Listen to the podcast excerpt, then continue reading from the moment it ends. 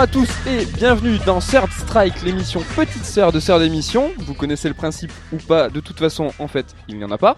C'est qu'on prend quatre micros, trois ou deux en fonction des invités, et on parle, on raconte un petit peu ce qu'on fait, ce qu'on joue, euh, dans la joie et la bonne humeur, avec du coca, des cafés et aujourd'hui aucune bière. Je tiens à le dire, c'est Ni pizza.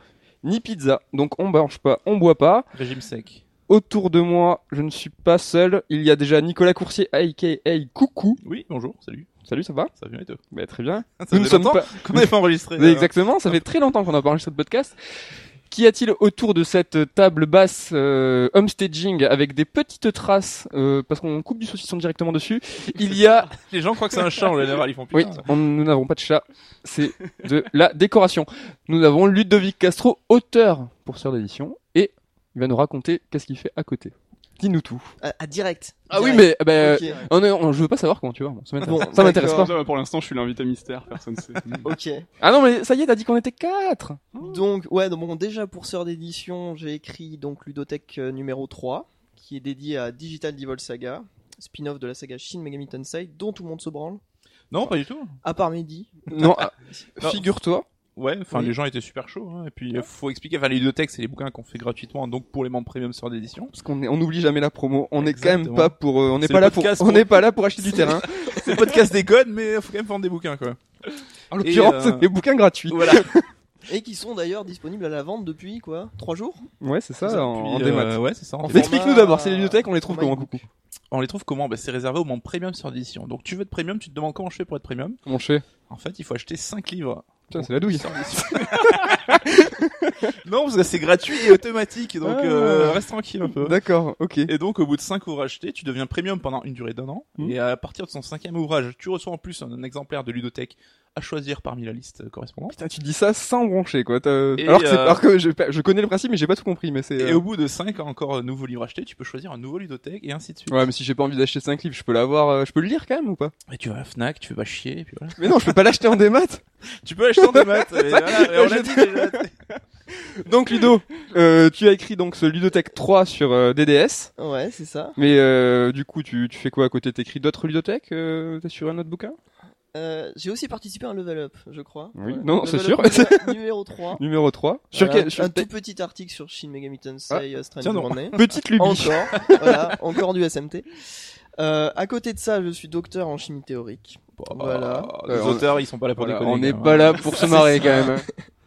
Euh, ben quoi, je, je suis euh, donc je fais de la modélisation moléculaire. Euh, bon, je vais pas vous expliquer dans le détail, c'est chiant. Pourtant, ça nous intéresse. Et euh, je donne aussi un peu de cours euh, à la fac, des cours de chimie. euh. Ouais, t'es docteur, t'es docteur. euh, T'as fait postdoc, ça fait pas. T'es à plus, bac plus, je sais pas combien, non? Oh. Euh, ben je suis euh, bac plus 8 euh, officiellement puisque Voilà. j'ai un doctorat, mais après ça, oui. Sachez que c'est le minimum euh, pour les auteurs, un bac plus 8, sinon. Attends, mais t'as pas fait deux ou trois postdocs?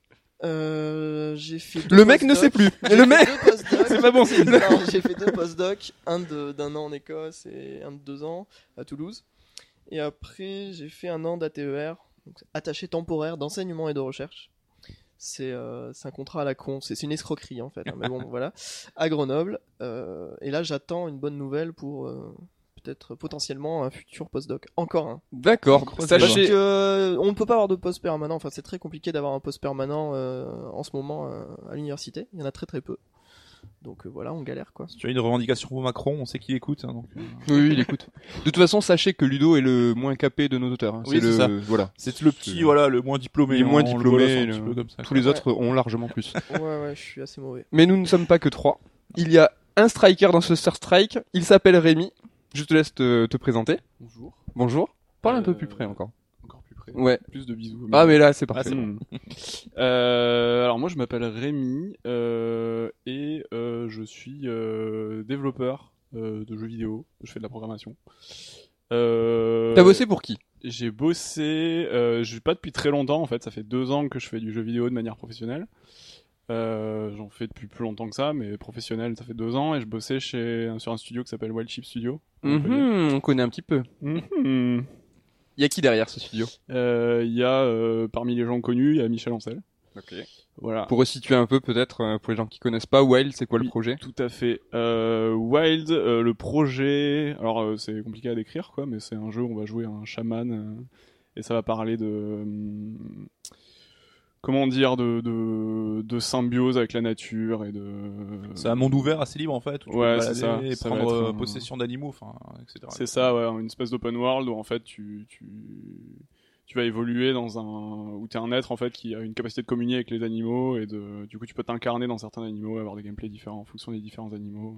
Tout ça dans un monde ouvert. euh, a priori pas. euh, Enfin après je peux pas non plus dire 2 milliards de trucs parce que bah, le jeu il est encore en développement donc euh, le jeu est pas encore fixé. Prévu sur Euh, PS4. hein, c'est ça. Ouais, prévu sur PS4. ouais. Exclu, ouais. Voilà. Et euh, du coup, ça, c'est ce que je faisais ces deux dernières années. Il se trouve que j'ai. euh, euh, mon dernier jour là-bas, c'était jeudi. Et euh, moi, je pars euh, faire des nouvelles choses dans un tout petit studio. On va être 4 ou 5. à Montpellier, toujours. Qui s'appelle Blue 12. On va faire un- on bosse sur un jeu qui s'appelle HK.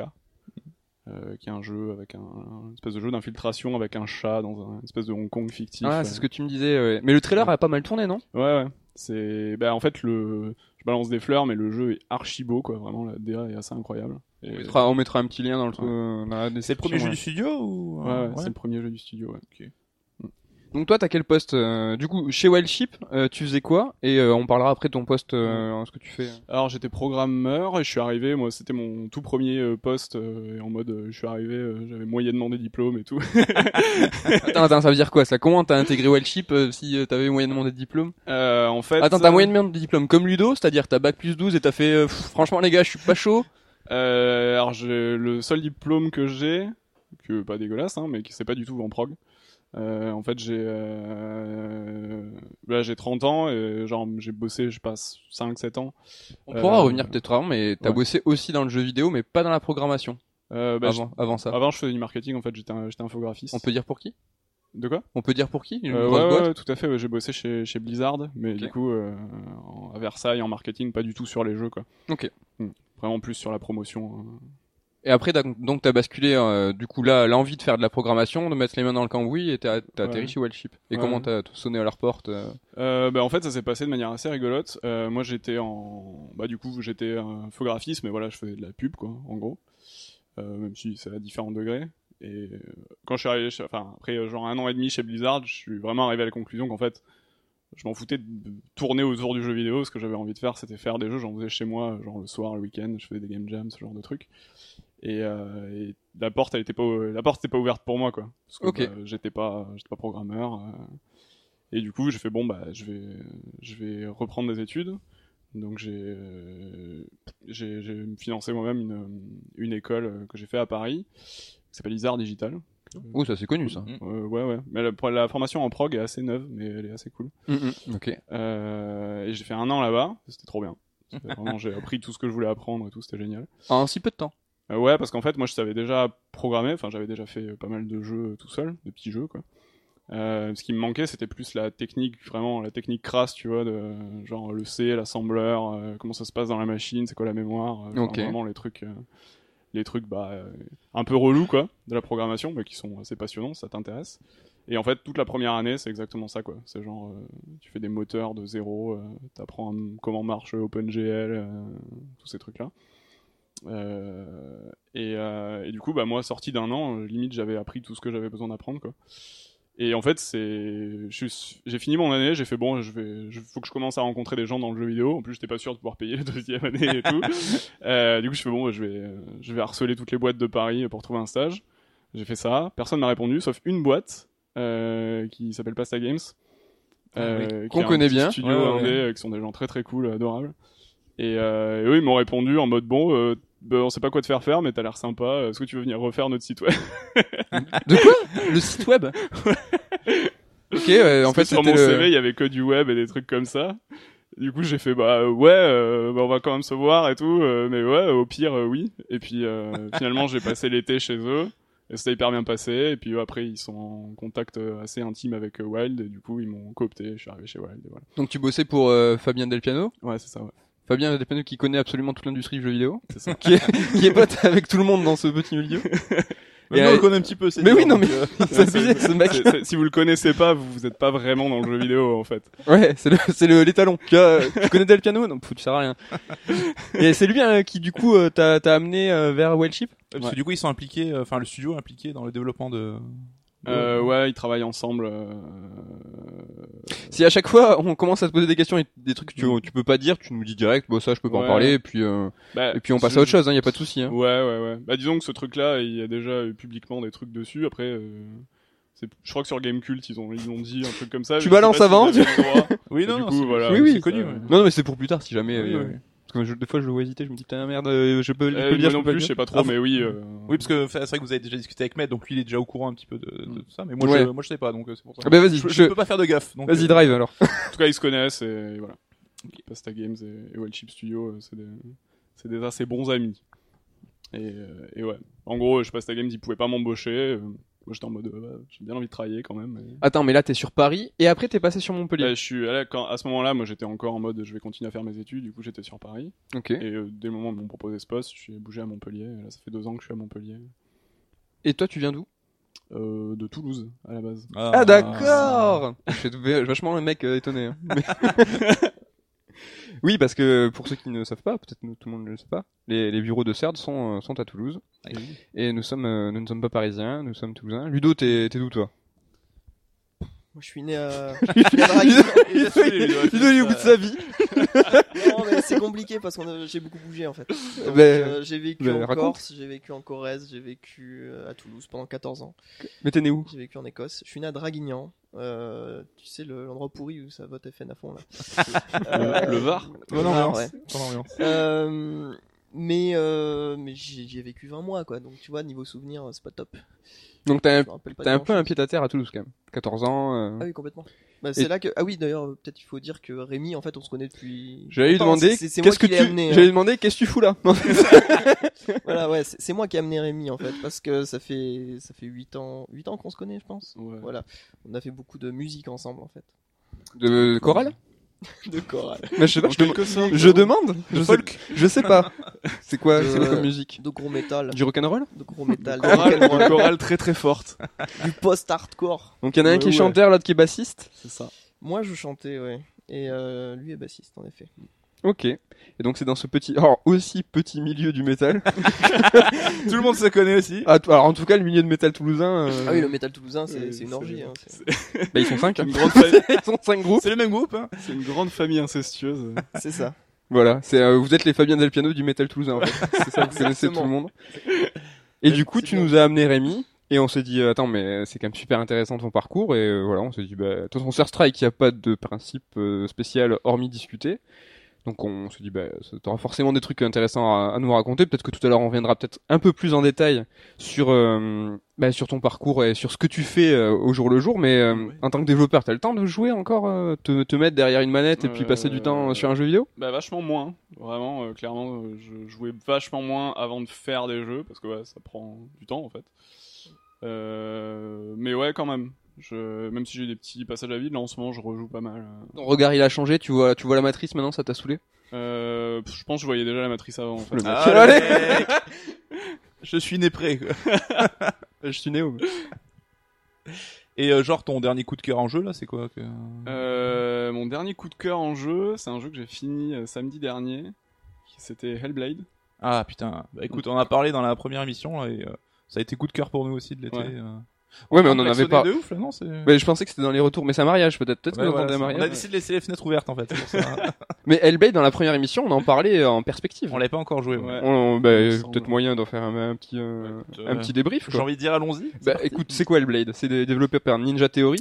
Ouais, c'est ça. Donc c'est le studio qui a bossé sur Enslaved, sur le reboot de Devil May Cry. Et là, donc c'est leur jeu qui finance en indé en fait. Donc euh, ils avaient l'ambition de faire quand même un gros jeu. Donc c'est ce qu'ils appellent un double A plus ou moins quoi. Et donc c'est un jeu qui est auto-édité et qui euh, narre en fait les aventures de, j'ai déjà oublié son, Senua. Ouais, Senua. Senua. Donc une guerrière picte et qui euh, Joli, son, ouais, je Mm, mm. et c'est son donc son chéri qui se fait tuer par les Vikings, si je me rappelle bien. Et donc elle repart, euh, elle part dans l'idée d'aller le, le chercher jusqu'en enfer. Et donc il y a tout un background sur euh, sur euh, en fait elle est euh, psychotique, c'est ça. Ouais, alors dès le début du jeu, il y a un gros euh, disclaimer, euh, attention, enfin que le, le titre a été développé avec des professionnels euh, psychologie. euh, Spécialiste de la psychose, tout ça. quoi. Ouais. Alors ça, moi, j'ai pas trouvé ça super ouf, euh, ce, ce petit disclaimer au début. Je trouvais que c'était un peu mis au chausse-pied, alors que franchement, quand t'as fini le jeu, bah, tu vois clairement que ça traite de ce sujet. Il y a, il y a, il y a de bah, des belles références, une, matérialisation de toutes ces psychoses qui, qui sont qui sont faites, mais le fait de l'avoir mis en noir sur blanc au début, euh, j'ai trouvé ça presque dommage quoi. Le, il y a un autre truc qui est dit dès le début aussi qui est assez intéressant, c'est que on nous prévient du fait que les nos morts vont avoir un impact et que si on crève un petit peu trop souvent, ben, il va y avoir une permadesse. Donc euh, ça fait pas mal polémique. En termes de communication, c'est pas c'est pas con, mais c'est pas réel hein, euh, si je dis pas de bêtises. Hein. Ouais, alors je sais pas éprouvé le système, mais euh, bon, j'ai dû mourir une dizaine de fois. Enfin, d'après ce qui se dit, ouais, c'est plus un truc pour faire flipper, mais euh, enfin, pour arriver à crever de ça, c'est On un est en petit train compliqué. le truc du coup complètement. Tu crois? Mais non. Bon, est- sais pas, Non, mais ça a été cas, dit, Ça hein. a fait un truc sur mon expérience de jeu de me dire putain. euh, Oui, mais même moi, tu vois, sachant, tu vois, j'ai vu un Qu'est-ce petit qu'est-ce peu. qui va se passer si jamais, genre, à bout de 10 heures de jeu, je crève Probablement, je le recommencerai pas, tu vois, Ouais. le jeu. Et- Mais euh, c'est vrai qu'il y a eu un gros débat, enfin le, le jour de la sortie où t'as des journalistes qui ont dit vas-y je vais essayer de crever pour voir jusqu'où ça peut aller. Mm. Et donc ils ont un petit peu balancé la sauce. C'est vrai que c'est un peu chiant sur le coup. Mais même moi qui étais plus ou moins au courant, quand tu joues, t'as toujours la pression de se dire ah putain merde on sait jamais et tout. C'est donc. euh, Mais euh, ouais ouais c'est rigolo quoi. Mais euh, au-delà de ça après ça reste un beat'em all on va dire un peu euh, classique quoi. Donc on progresse dans des couloirs. Le jeu est plutôt joli. Je sais pas ce que t'en penses. Hein. je le trouve magnifique. Avec quoi. une DA de ouf. De toute façon Ouais. Ninja Theory c'est la DA ils sont c'est des, des chefs là-dessus quoi. Ouais. Et donc c'est voilà on alterne un petit peu phase de balade énigme euh, plutôt sympa je trouve. même. Oui, euh, elles se répètent, mais elles sont chouettes. Il y a une montée en puissance, euh, pas une montée en puissance, mais euh, dans la complexité, c'est assez sympathique. Euh, ponctué par des combats hyper dynamiques, hyper péchus. Enfin, je sais pas ce que vous en pensez aussi. Enfin, vraiment, ça avait de la patate. Moi, j'ai trouvé un petit peu dommage le fait que certaines séquences soient vraiment très très longues, vraiment à rallonge. Ouais, c'est qu'ils te font spawner des ennemis, c'est pour la durée de vie, quoi, je pense tout bêtement. Et puis les mecs sont parfois longs à tuer, un peu chiants. Quoi. Alors ça c'est marrant, tu vois, j'en parlais avec Coucou la fois. Euh, quand toi tu joues à un jeu, enfin quand nous on joue à un jeu, on l'analyse, on le regarde tout ça, et puis on a parfois des défauts qui nous sautent aux yeux. Comme moi, par exemple là, la longueur de certaines phases de combat où je trouvais vraiment c'était, euh, mais ça, ça, ça crevait les yeux quoi. Tu te dis en bêta test, c'est forcément t'as un mec qui a dû dire non mais là c'est pénible, ça fait 5 minutes, j'ai tué au moins 50 personnages, ça, c'est, c'est- je prends aucun plaisir, c'est pénible. Quand on est dans le développement, quand on est en train de créer un jeu vidéo, quel recul on a par rapport à ce qu'on fait? Est-ce que ça tu vois, je me suis dit comment chez Ninja Theory ils ont pas pu, tu vois, se dire à un moment, putain c'est un peu longué ça ou comment ça se passe? Est-ce que des fois, euh, comment là, cette prise de recul, elle est, euh, elle est perçue quand on est dans le dev? Euh, ben, je pense qu'il y a plusieurs démarches en fait. Après, euh, voilà, moi je, genre l'avis que je donne, c'est pas spécialement un avis de développeur jeu vidéo, parce que j'ai connu qu'un seul truc, du coup j'ai. Bah si si, euh, c'est ton, euh, bah, Enfin, tu vois, j'ai pas une énorme perspective sur le truc, je peux pas me projeter dans quel est le, comment dire, l'état d'esprit de Ninja Theory. Mais en tout cas, je l'ai perçu d'une certaine manière. Et euh, moi, c'est de plus en plus en plus ce que je recherche dans les jeux. Tu vois, il y a plein de, justement, le positionnement en plus un peu double A du truc fait qu'il est un peu le cul entre deux chaises, tu Mm. vois. En mode bon, il, il ressemble, tu vois, à Horizon par exemple, mais en même temps, c'est un anti-Horizon quoi, ce, ce jeu-là. Oh putain, il ressemble Euh, tellement la, la- la personnage, la DA et tout. euh, ils ont dû avoir les boules quand Horizon est sorti. Ouais. Ça, on, en a- on a parlé aussi la première émission. Ils ont Mm. dû avoir. Ouais, tout à fait. Et euh, là où je veux en venir, c'est que moi, en tant que développeur, je peux me projeter dans le fait de chercher à rendre une expérience pénible, tu vois, pour justement provoquer quelque chose. Moi, en tout cas, c'est en partie pour ça que j'ai adoré euh, Hellblade, c'est que je trouve ce jeu, il est, il est maîtrisé de bout en bout en fait, vis-à-vis de ce qu'il Hmm. dit. Je trouve que les situations dans lesquelles il te met, les situations d'inconfort dans lesquelles il te met en tant que joueur, elles sont, c'est ça qu'il fallait faire en fait. Parce que ouais, le, moi, le système de combat, je le trouve pas incroyable, tu vois. J'en ai, tâté des Il est classique, Je le trouve, je le trouve simple mais efficace. voilà, ouais, il est ouais. correct. Et, euh, et en même temps, quand je le mets en perspective, je me dis, putain, s'ils avaient fait un système de combat où je me serais senti genre trop puissant, et genre ça aurait été viscéral, genre le système de combat qui te file le goût du sang là, et tu sais, genre à Bloodborne et tout, bah ça aurait pas véhiculé la même chose en fait. Tu vois, le fait que t'aies l'impression, tu vois, de de mettre de ta force dans le combat, tu vois, et vraiment de, Hmm. de, de vivre des trucs pénibles, surtout vers la fin où il y a beaucoup, beaucoup de Ouais, Ah, elle non, ramasse, faut fin. dire qu'elle ramasse beaucoup. Ouais. Ouais, et, et en fait, je trouve ça cool, quoi, parce que cette fin, t'as vraiment l'impression de, de tirer pour avancer, et moi, en tout cas, j'ai vraiment apprécié ce truc-là. Et du coup, s'ils l'ont fait en mode, ouais, c'est pénible, on le sait, mais en fait, c'est ce qu'on veut faire, Ok. Bah, euh, moi, je trouve ça hyper jusqu'au boutiste, et je trouve ça hyper bien de pas avoir fait le compromis, en fait. C'est super intéressant ce que tu dis parce que moi j'ai peut-être deux griefs et le second, euh, donc le premier c'est la longueur de certaines joutes. Le second c'était, comme tu parles des- du système de combat, c'est cette montée en puissance qui n'existe pas. C'est-à-dire que les capacités qu'on a au début du jeu sont relativement les mêmes que celles à la fin. On a deux trois capacités en plus.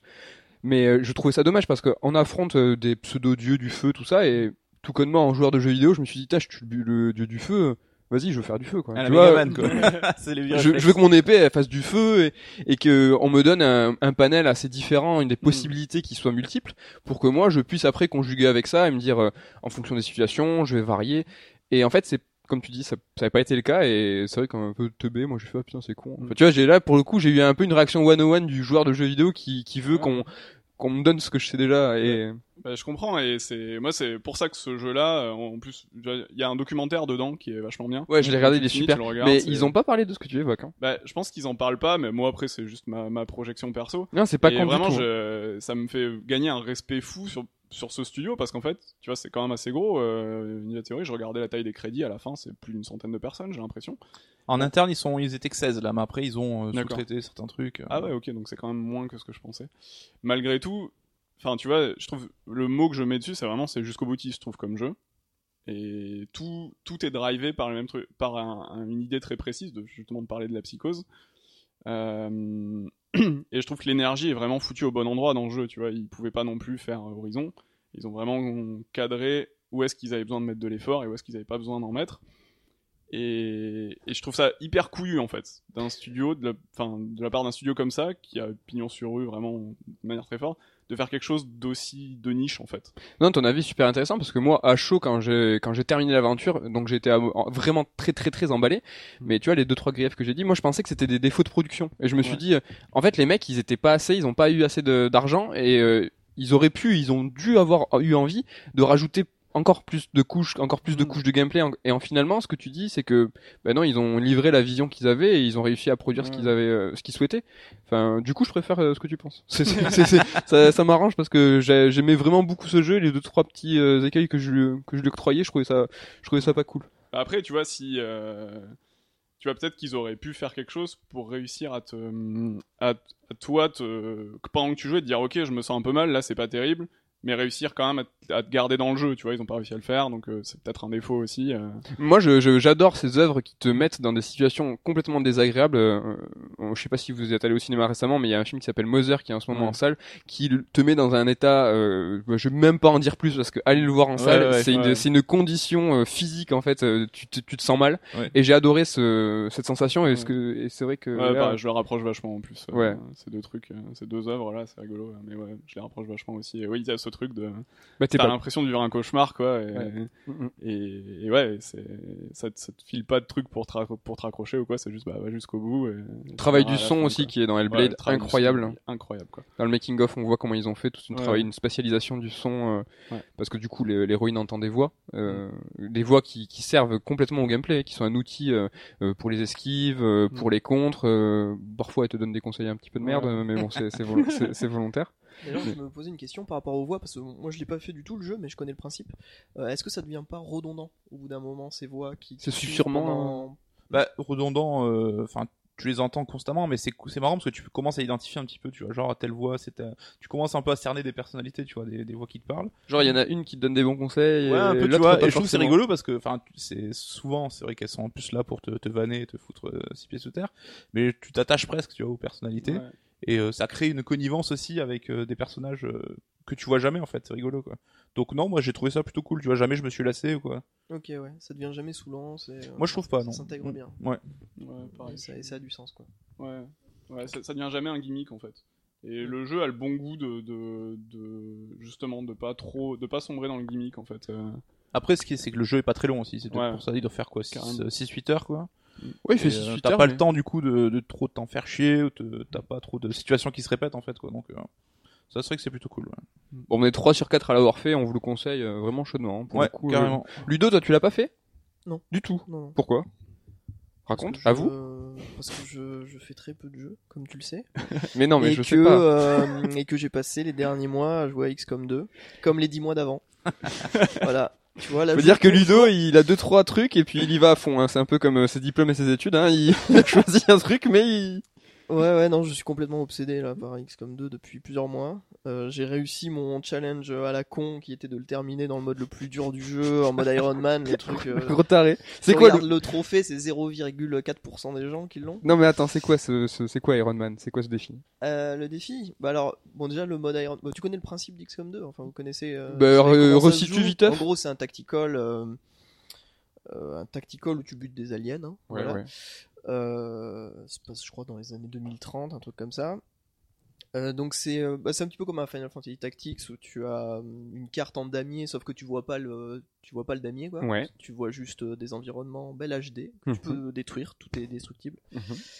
Euh, donc t'as tout, tout t'as des combats comme ça en, en phase tactique. C'est du lapin crétin et. Mario pour les bonhommes en fait. Ben, C'est marrant de faire la comparaison dans ce ce, ce jeu là, le Mario et les lapins crétins, s'inspire énormément d'XCOM. Ouais. Fortement, ouais. C'est leur inspiration euh, principale. Mhm. Euh, du coup, euh, en mode tactique, bah, en fait, les mécanismes de jeu sont très simples. Les mécanismes de base, il y en a, en pas beaucoup finalement, et, Mhm. mais ils sont extrêmement efficaces. Et ils permettent en fait de, de rajouter. Tu peux rajouter en fait des mécaniques de jeu, des, des options euh, grâce aux équipements, aux capacités des personnages. En fait, c'est c'est un système qui est extrêmement riche, mais qui à la base est, est assez simple. En gros, le, le- la simplicité du truc, elle se résume en euh, t'as Merci je trucs. Euh, t'as un mouvement et une action par tour, et ton, ton action peut être un deuxième mouvement. Et après, Mais c'est que du combat, il n'y a pas d'exploration ou de trop de phases de scénar. non, alors en fait, t'as des. euh, Si si, il y a du scénar T'as des même. objectifs. T'as des objectifs hein, qui vont être euh, par exemple de sauver un mec et puis ensuite de euh, rejoindre euh, une, une zone d'évacuation. Voilà, en un certain nombre de tours. D'ailleurs, il y a beaucoup de gens qui se sont plaints du fait qu'il y a des missions chronométrées. En fait, moi je trouve ça excellent. Parce que ça te met dans des situations à risque en fait. Euh, T'es obligé de prendre des risques pour réussir la mission. Les gens aiment le stress aujourd'hui. hein. Ah, moi, Que des jeux feng shui, tu vois. Ah, moi je suis complètement maso par rapport à XCOM. Euh, voilà. Euh, D'ailleurs le mode Iron Man là dont je parlais. Voilà, tout à l'heure, c'est ça qui m'intéresse, moi. Qu'est-ce que le mode c'est Homme de fer, ça veut dire qu'en fait ta sauvegarde a- après chaque action, ta sauvegarde est automatiquement remplacée. Hellblade, c'est pour les enfants, on vous l'a dit. C'est comme dans Dark Souls, dans Bloodborne, sauf que là les conséquences sont pires. Donc, tu peux jamais revenir en arrière. Tu quoi. peux avoir un soldat qui meurt par exemple à cause d'une mauvaise action, bah tant pis pour ta gueule, tu assumes et tu continues le jeu comme ça. Donc, Donc, toutes moi- tes décisions sont euh, importantes en fait. J'ai jamais joué à XCOM, mais euh, je connais un petit peu. Mais euh, tu t'attaches à ces soldats et quand ils meurent, t'es t'es deg. T'es deg. Ouais. Parce que tu t'y attaches. Bah, là dernièrement avec Le Rémi, mot, le mot est faible en fait. c'est ça. Avec Rémi dernièrement, on avait fait une, on avait débuté une campagne en mode euh, bah, justement Legend Iron Man, donc le mode Ouais. le plus Pour se dur détendre. hein. possible pour se détendre. En fait, voilà. on fait des sessions, genre, euh, je sais pas, une fois tous les deux mois, je viens chez Ludo et puis on joue tout le week-end à XCOM. Et du coup, on a une espèce de petite histoire qui continue à chaque fois. Voilà, on fait des persos euh, super sympas avec des petits, euh, des petits shorts moulants. on passe euh, une heure à les stuffer et tout.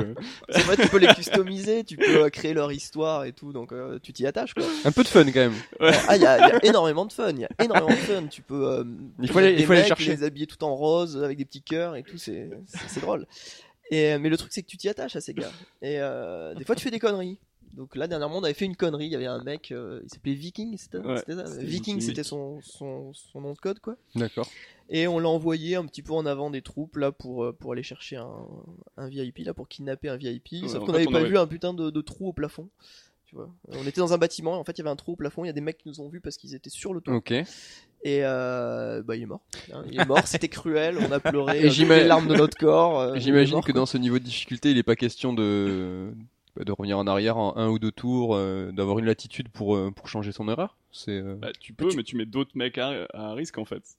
Ah, t'as- Et- tu peux revenir en arrière, mais tu sais les Attends, rewind, c'est ça que je parle. Ah non, tu peux pas revenir Voilà. en arrière. Non non. Voilà, à voilà, chaque fois c'est que ça ma question. le principe de l'Iron Man, c'est ça, c'est qu'en fait, euh, Voilà. tu, tu t'es dans l'instant quoi. Ça pas de sauvegarde. Enfin, t'as une sauvegarde qui est ton état de maintenant quoi. Bah comme dans, tu vois, dans Bloodborne, dans Dark Souls, dès que tu fais un truc, tu utilises un objet, ça sauvegarde. T'as la petite flamme là, Oui, oui. dans le coin, ça sauvegarde automatiquement. Bah là c'est exactement pareil. À chaque fois que tu fais, tu déplaces un mec, ça sauvegarde. Ok. Voilà.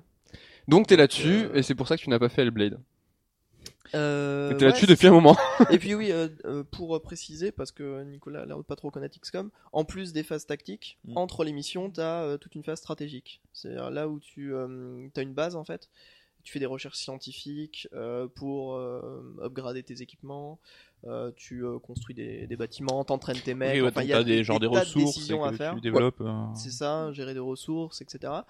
Et euh, le, le petit, la petite cerise sur le gâteau, le, le petit piment dans tout ça, le piment Oui, c'est sur le, gâteau le piment sur c'est le fait que les aliens, en fait, euh, en parallèle de toi, ils font aussi des avancées scientifiques.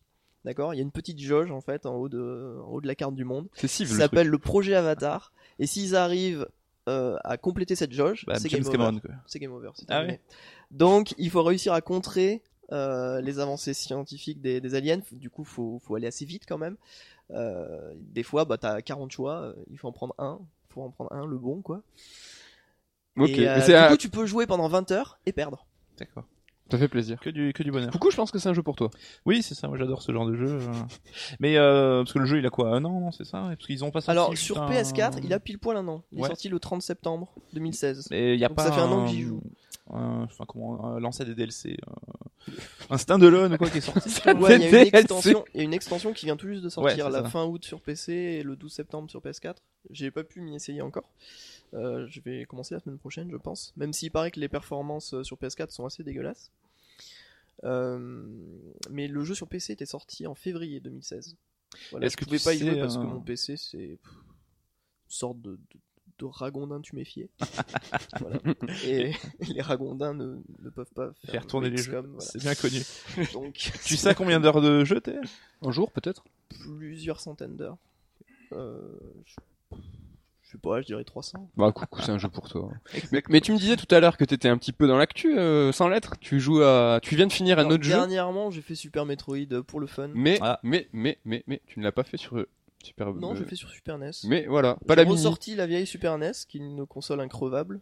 T'es encore plus hipster que le. Et euh, c'est ça. Ça sorti la- Super Il Metroid grave ses vinyles en- lui-même. hein. C'est ça. En trois sessions, c'était génial. Ce jeu ne, ne vieillit pas. Ouais, raconte. Un... Ouais, il a pas pris une ride. Pff, Non, s'il est, il est- il est fou quoi. T'as pu toucher au Samus Returns euh, sur 3DS Euh, je l'ai commandé. Donc Mhm. là, quand je vais rentrer à Grenoble, parce que là j'ai passé deux semaines à Toulouse. Quand je vais rentrer à Grenoble, il sera dans ma boîte aux lettres, je l'espère. D'accord. Voilà. Bon bah écoute, est-ce que attends une petite euh, petite pause. euh, est-ce que quel- quelqu'un a soif? Euh, Quelqu'un veut un Coca ou un café euh? Ouais, ça Moi, va. ça ira. Moi, je veux bien un coca. Ouais. Ouais, tu veux bien un Coca? Bon. Ouais, moi, je- moi j'ai soif. C'est pour ça que j'ai plus rien. Quelqu'un. Bon, j'y vais. Ouais, Et- Super Metroid, c'est le jeu, euh, c'est le jeu qui m'a fait aimer les jeux vidéo en fait. Quand j'avais 7-8 ans. Donc, tu l'avais déjà fait euh, quand t'étais petit. quoi. Je l'ai fait quand j'avais 7 ans. Euh, la Super NES euh, était à mon frère. Et c'est, bon, j'avais déjà fait d'autres jeux avant. J'ai commencé, j'ai une manette euh, dans les mains à 3 ans Mm. sur Master System. Après, j'ai même eu une, euh, une Game Gear Oh. avec euh, Sonic et Wonder Boy. Et 28 piles. Il est ça. trop bien Sonic sur Game Gear. Moi je dis Oh, Game Gear arrête. Non. Euh, non, parce que non, je suis non, un il vrai. pas. Si, il est trop bien. Par contre, Wonder Boy est Y a rien sur Game Gear qui est bien. Et le, remake de Wonder sortir, Boy là qui est sorti euh, cette année. Ouais. D'ailleurs, est excellent aussi. Celui que tu peux switcher en vieille version, nouvelle version. là. Exactement. Ouais. Je Ouais, l'ai j'ai chopé euh, sur Switch, c'est vrai il qu'il est bien. il est chouette. ouais. Il est vraiment chouette.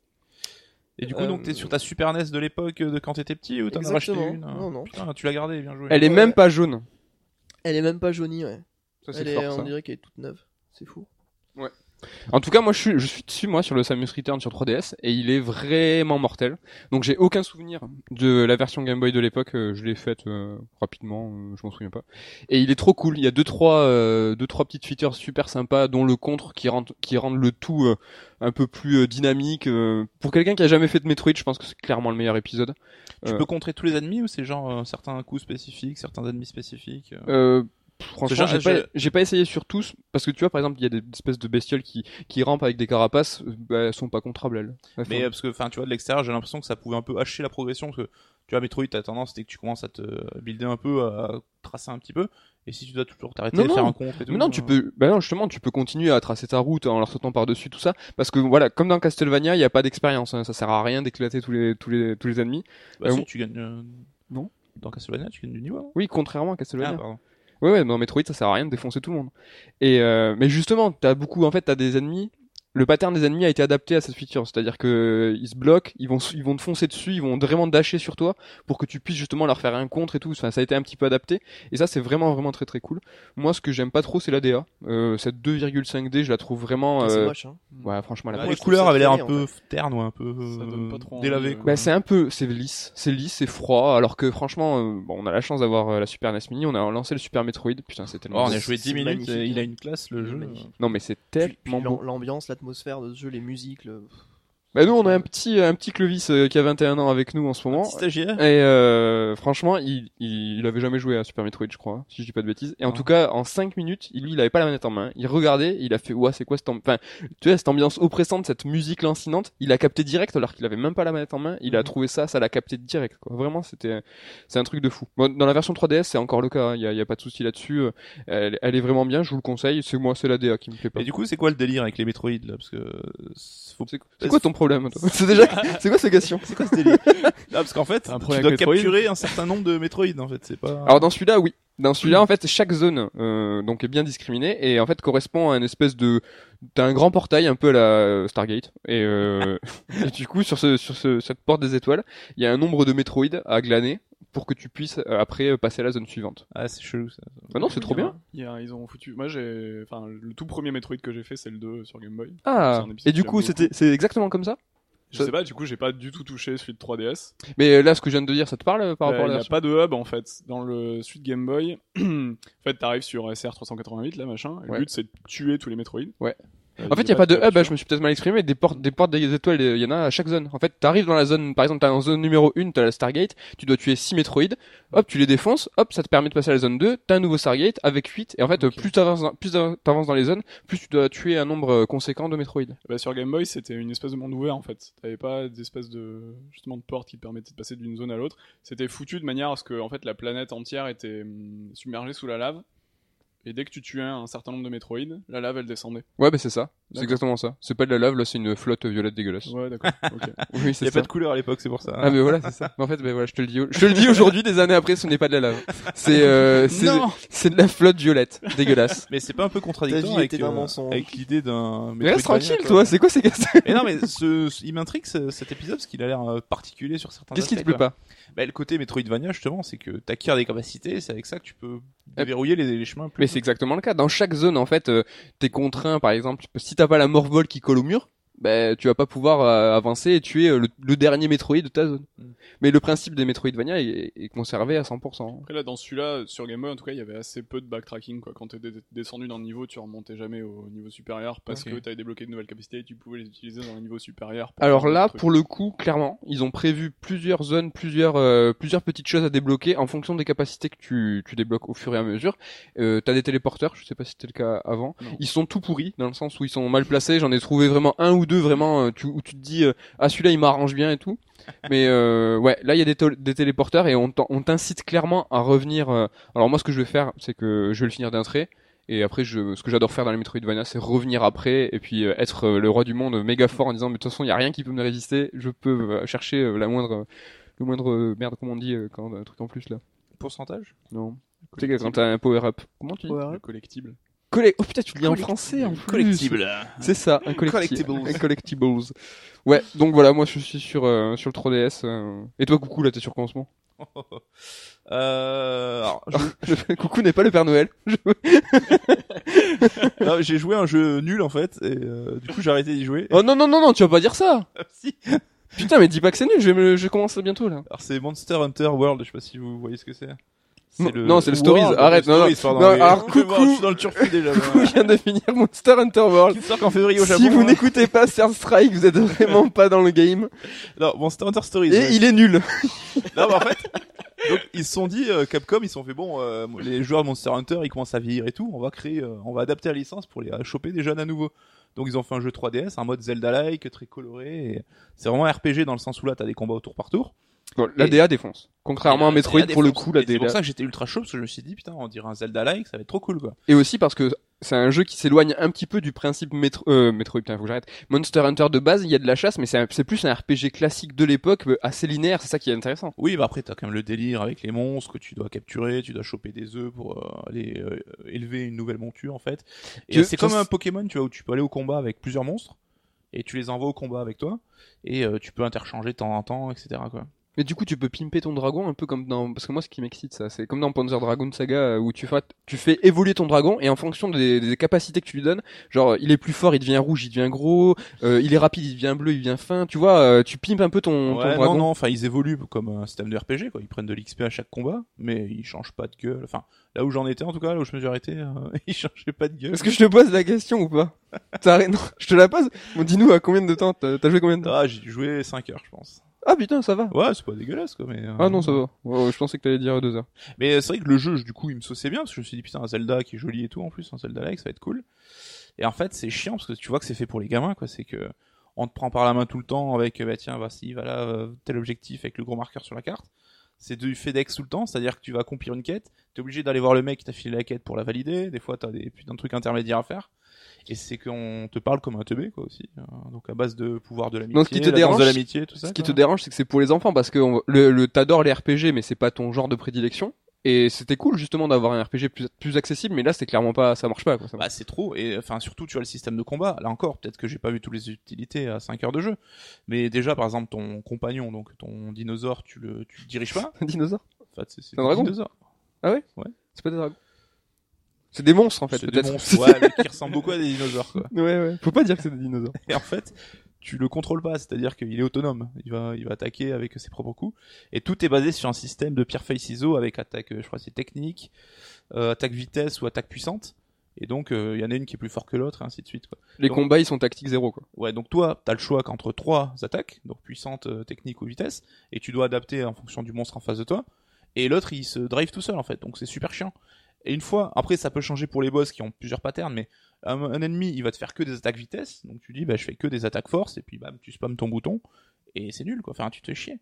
Donc, euh, je suis curieux que tu y joues et tu me diras ce que t'en penses. Mais... Bah ouais, moi je, moi j'étais super, euh, super enthousiaste. ouais, il est super simple dans la structure. euh, Il était tellement beau. Enfin, c'est vrai qu'il est, il est engageant quoi. Ouais, il a ce côté 3D euh, un peu PlayStation 1, PlayStation 2 quoi, qui est super charmante avec euh, beaucoup de couleurs et tout. Vous voyez euh, quel jeu c'est, euh, Ludo, Rémi? Celui-là, le Monster Hunter? Euh, moi, je suis pas trop Monster Hunter parce que mes maigres expériences de Monster Hunter, j'ai détesté. Ouais, moi aussi. J'essayais à l'époque euh, non. mais- Pas Qu'est-ce qui, trop. qu'est-ce qui te plaît pas dans cette mécanique? Euh, je trouve que le... Tu peux pas en parler. je, je, je vais prendre des pincettes parce que en fait moi je suis, je suis genre euh, j'aime beaucoup le jeu Jap mais tout le RPG et tout euh, genre c'est vraiment pas mon truc. Ah, ta, ta, ta, ta. Du coup, On repart- je- Ah, ta, ta, ta, ta, du coup, fais un peu gaffe.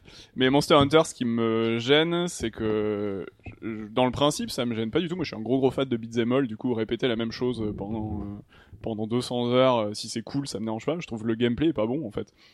C'est que- rigide, c'est archaïque. Ouais, là. c'est lourd, euh, j'ai pas de feeling euh, et j'ai l'impression d'enchaîner la même séquence de coups euh, ad nauseam pendant euh, pendant 100 heures quoi sur des sacs à PV increvables. Ouais.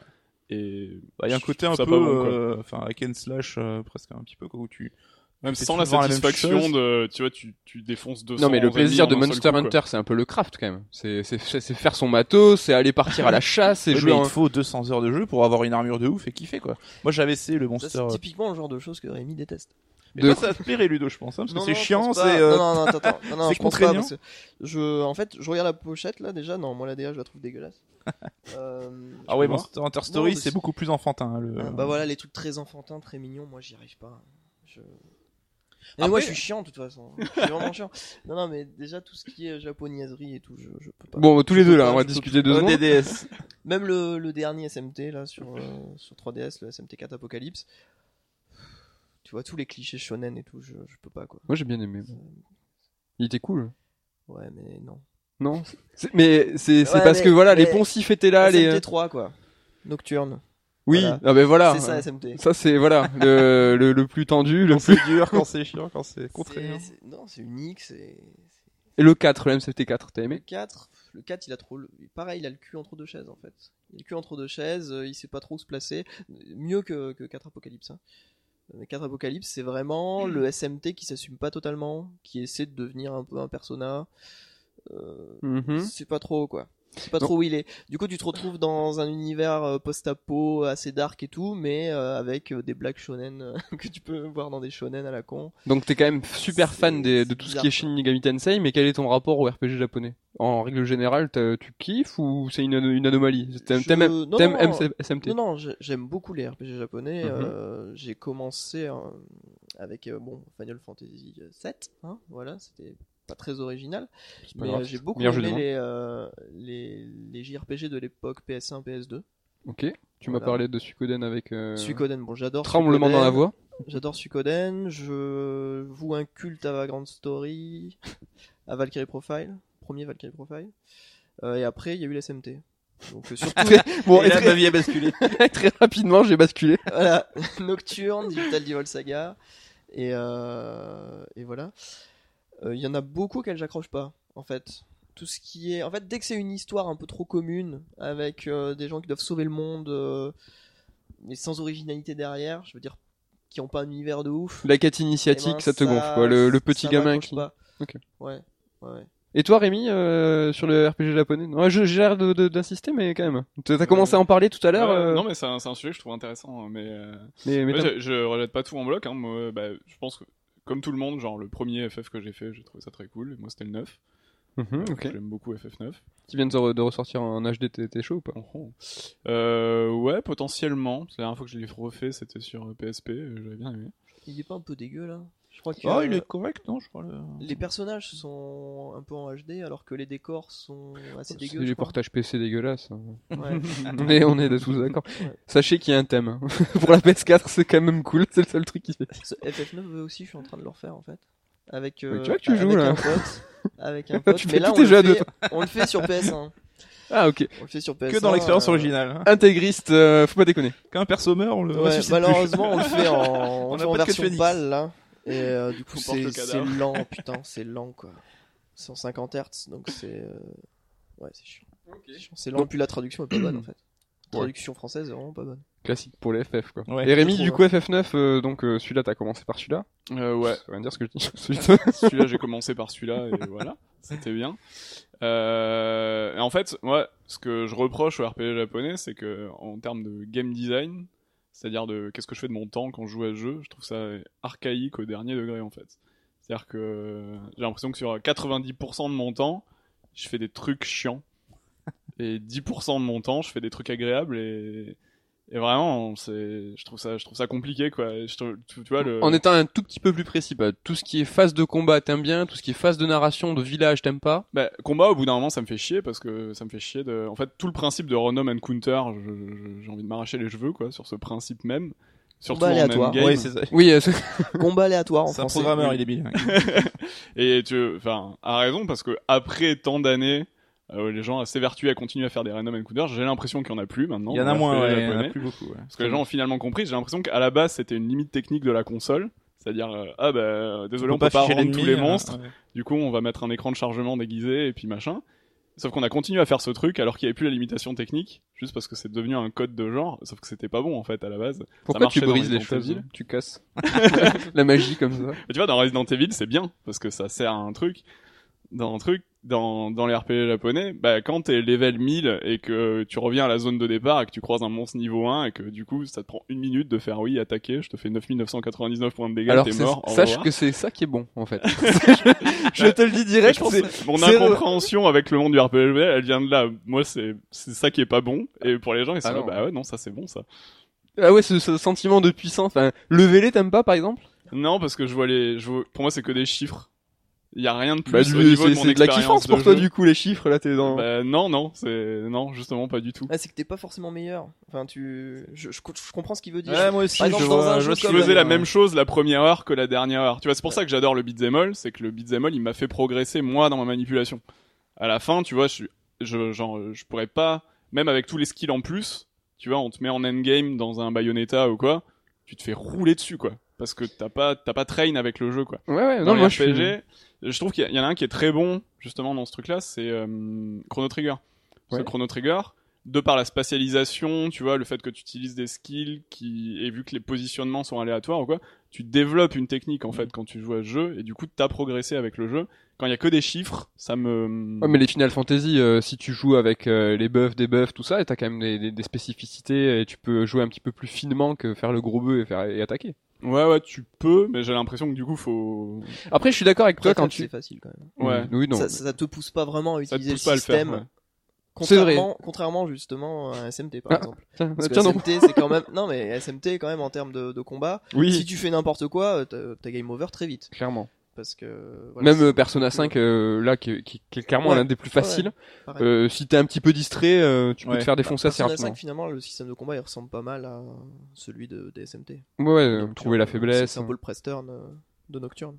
Mais, mais je vois ce que tu veux dire quand, quand tu parles du fait que t'es pas meilleur euh, après une partie entière de RPG. euh, Toi, en tant que personne, en tant que joueur, t'as pas, t'as pas skillé euh, plus. Euh, des jeux, de, comme tu dis, les beat'em all, évidemment, tu, c'est ton savoir-faire qui va, qui va évoluer. Mais un RPG, quelque part, c'est un peu un bouquin, quoi.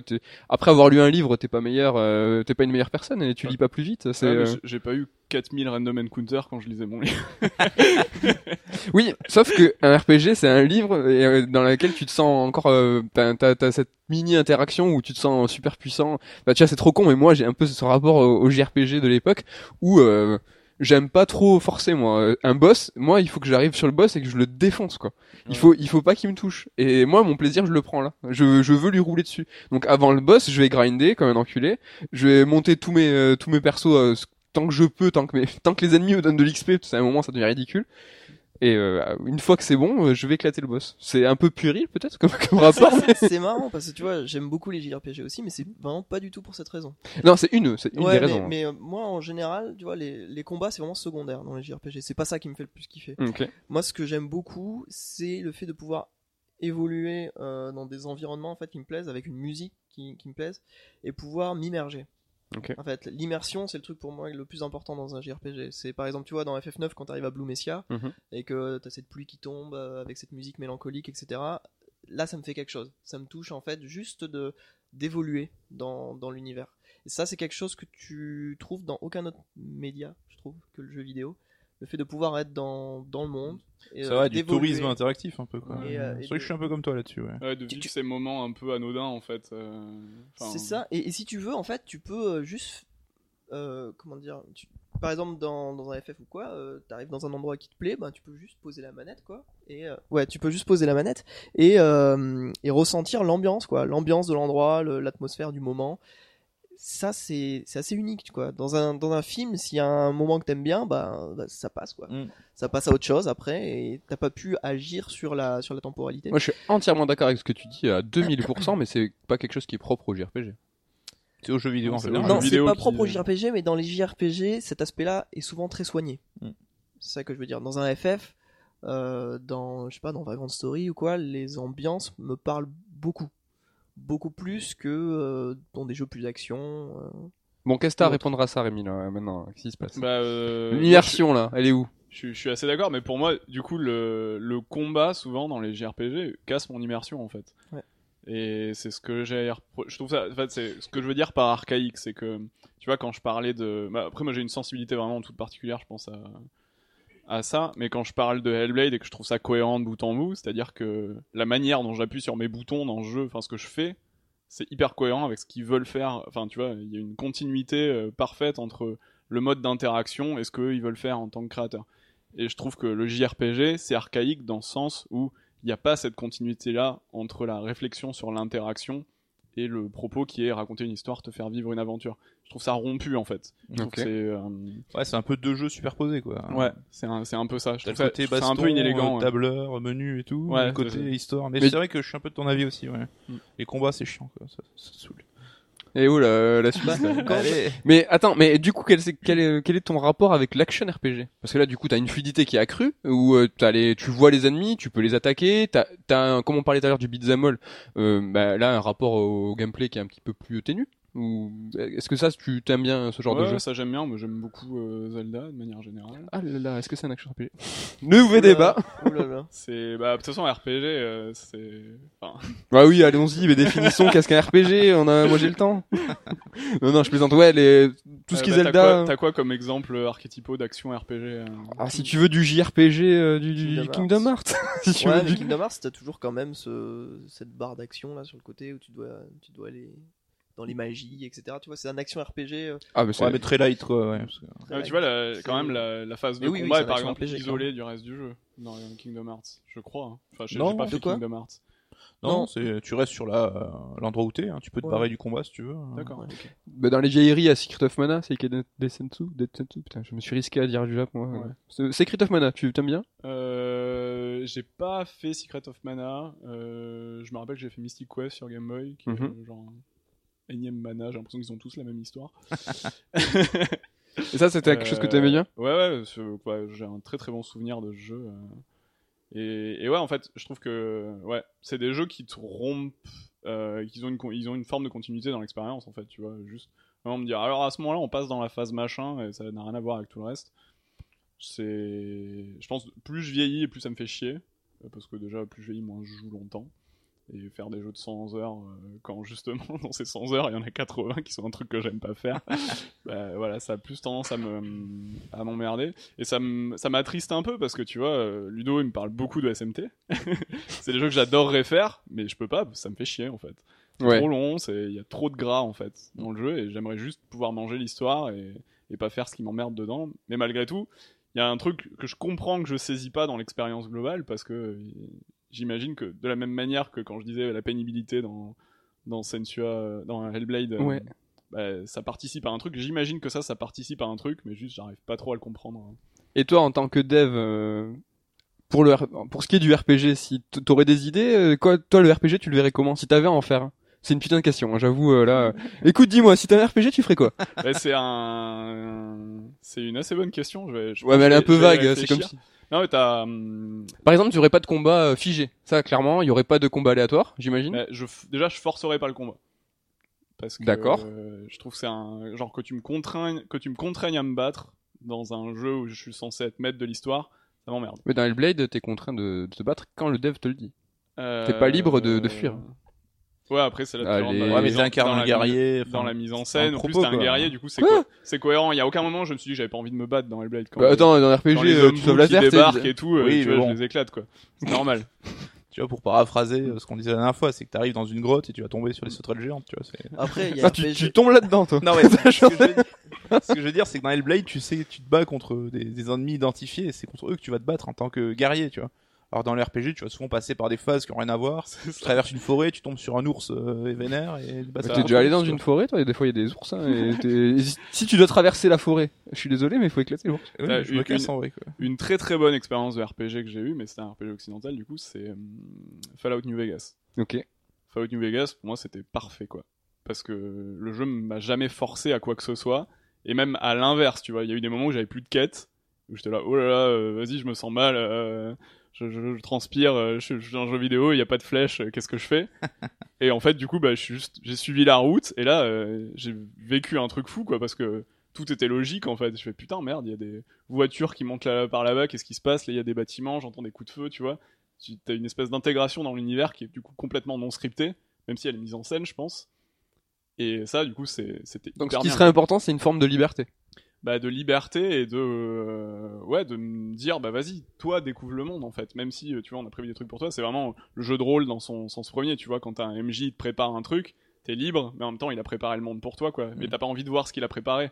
Il te dit juste toi là-bas il y a des montagnes peut-être qu'on ira un jour alors qu'il a pas du tout préparé ce qu'il y avait là-bas mais Mais est-ce que du coup c'est compatible d'avoir cette, cette certaine forme de liberté avec un scénario qui est quand même assez construit, assez épais, euh, comme on peut le voir justement. Là, je reviens au JRPG et parle pour le confronter au RPG occidental, mais on est quand même dans deux écoles et deux oppositions. Là, c'est vrai que tu nous parles de Fallout New Vegas avec euh, une façon d'aborder les problématiques, une façon d'aborder les, les- les combats.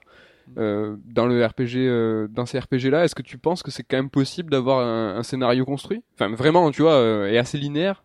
Bah, C'est euh, un peu contradictoire. Hein. Ouais, ouais, c'est contradictoire et je pense que du coup il y a des il y a des incohérences entre les volontés. Tu vois, si tu, vraiment tu veux maîtriser l'expérience du joueur, tu peux pas lui filer une liberté absolue. Forcément, c'est comme, euh, enfin tu vois, c'est le principe du cinéma quoi. C'est vraiment le cinéma, c'est la contrainte pure et du coup on t'amène vraiment dans la mise en scène exactement à l'endroit où on veut t'aller. Donc toi, tu serais école liberté. Ça dépend. C'est marrant deux, parce en que fait. en tant que développeur, euh, enfin en tant que créateur, euh, t'as envie peut-être de donner une expérience, euh, tu vois vraiment ce que t'as dans la tête aux, aux joueurs, et là en fait tu créerais juste un bac à sable, et en fait tu dis aux joueurs, bah vas-y, euh, amuse-toi dans ce bac à sable, dans ce monde que j'ai créé, sans pour autant lui donner des directives. Ouais, euh. c'est une expérience aussi en fait. Pour moi, c'est ça qui est très très euh, puissant dans le média en fait. C'est que tu peux faire les deux et l'approche, ton expérience, je l'ai prévue d'une certaine manière, mais je l'ai pas prévue. C'est quelque chose que seul le média jeu vidéo permet de faire actuellement quoi. Bah, c'est la différence entre créer une aventure et créer un univers en fait. Ouais, ouais. L'aventure, tu vas faire un, juste un cadre, mais si tu t'éloignes, il n'y a rien d'autre. L'univers, c'est que tu crées un monde complet, et c'est après au joueur de créer son histoire dedans. Quoi. Je pense que c'est plus gratifiant de créer un univers, du coup. hein. Ouais, ouais, et puis t'as l'univers, et puis t'as comment toi tu interagis avec l'univers. C'est aussi ça qui est intéressant. C'est le gros, grosse problématique, tu vois, de l'open world, tu vois. On considère vachement l'open world comme une fin en soi, mais l'open world, c'est pas du tout un gameplay. Et Ouais. tu vois, souvent, dans les open world, quand t'arrives à la question du gameplay, c'est c'est épineux, quoi. C'est vraiment épineux. Fallout, c'est un open world. Fallout, c'est un open world, ouais. Je pense qu'il a très très bien identifié euh, qu'est-ce qu'il voulait faire et qu'est-ce qu'il voulait pas faire, tu vois. Alors que bah, après moi je suis C'est marrant, tu, tu cites euh, le New Vegas, donc c'est l'équipe c'est Obsidian, hein, c'est des gens qui sont extrêmement reconnus pour justement pour leur écriture. Ouais. Et, euh, et donc c'est la qualité de l'univers qui t'a conquise et, Ouais, la liberté qui t'est offerte. cohérence quoi. Ok. Vraiment dans New Vegas j'ai l'impression que tu peux aller dans n'importe quelle direction. il va se passer quelque chose, ce sera intéressant. euh. Et t'as fait Breath of the Wild du coup en tant Non, euh, je suis assez impatient de le faire justement parce que je trouve que l'open world c'est comme je dis une question vachement épineuse du développement de jeux vidéo quoi. Mm. J'ai l'impression que personne a la réponse, tu vois, euh, parce que je pense qu'en fait c'est pas un jeu, l'open world, c'est une technologie, c'est pas un jeu. C'est pas un genre? Non, même pas. Pour moi c'est une technologie vraiment. C'est du Oui, coup, parce euh, qu'on tu- on disait, on peut faire des jeux de voiture en open world, tu peux faire des, tu peux décliner quoi. Effectivement. Ben euh, oui, il y a tous les tous les genres de jeux s'adaptent à l'open world. Ouais, Il y a, y a- il y a oui. aucun aucun genre euh, que ce soit du jeu de euh, d'énigmes, euh, The Witness, au jeu de bagnole, Forza. Metal Gear, un jeu Metal Gear, euh. On, on les a listés pour un bouquin. Qui... Attends, il sera en vente ou pas là? Oui, oui, c'est pour Zelda. Pour Zelda Volume 2. Volume 2 sur Breath of the Wild. on l'a pas encore. Là, il est annoncé, c'est bon, allez-y. Mais euh, ouais, je pense, enfin, je pense que tous les devs, ils ont qu'une envie, c'est de se mettre à Breath of the Wild pour voir comment Nintendo a Bah, appréhendé la proposition de Nintendo, qui sont quand même de l'école du gameplay absolu, à la question de l'open world, je suis vraiment assez curieux de voir ce que c'est en fait, Mm. et moi de l'expérimenter. Tout le monde en parle hein, dans le jeu vidéo, euh, ce jeu-là depuis qu'il est sorti. euh. Et l'open world euh, en tant que pff, bon du coup c'est pas un genre en tant que technologie, ça te saoule, ça te le fait que l'industrie aille dans ce dans ce dans ce sens et de façon euh, complètement unilatérale, ça te gonfle toi en tant que créateur? Euh, bah, disons que j'ai assez peu de cas moi en tant que joueur, surtout où je suis là en mode oui c'était c'était logique. Euh, ça apporte. Mais ça c'est ton ressenti chose. en tant que joueur, tu te Ouais, dis OK ouais. ouais, ça mais euh, en tant que mec qui, qui, qui fait du code euh, tout ça, c'est quelque chose qui t'excite, c'est quelque chose qui euh, Bah, ça pourrait m'exciter si ça se, enfin, quand ça s'inscrit dans une démarche en fait, quand c'est cohérent avec le jeu que tu veux faire, avec l'expérience que tu veux faire. À ce moment-là, ouais. Ouais, que c'est pas gratos, quoi. en fait. Ouais. Après, si c'est pour parce que plus gros, tu vois, c'est, euh, je sais pas si on va parler de No Man's Sky à un moment, mais euh, oui, on Enfin, tu vois, c'est l'illustration parfaite de, on avait envie de faire grand, mais on savait pas faire pour, on savait pas pourquoi quoi. Je trouve. Et Après No Man's Sky, c'est un quoi. petit peu bon. Je vais pas dire que c'est méchant, mais c'est ils ont sorti leur jeu un an à l'avance par une pression à cause du, de l'éditeur Sony. Euh, là, un an après toutes les mises à jour faites, euh, la- le jeu qui est actuellement euh, bah, disponible, c'est exact, c'est leur promesse. Ils ont réussi à faire ce qu'ils avaient promis.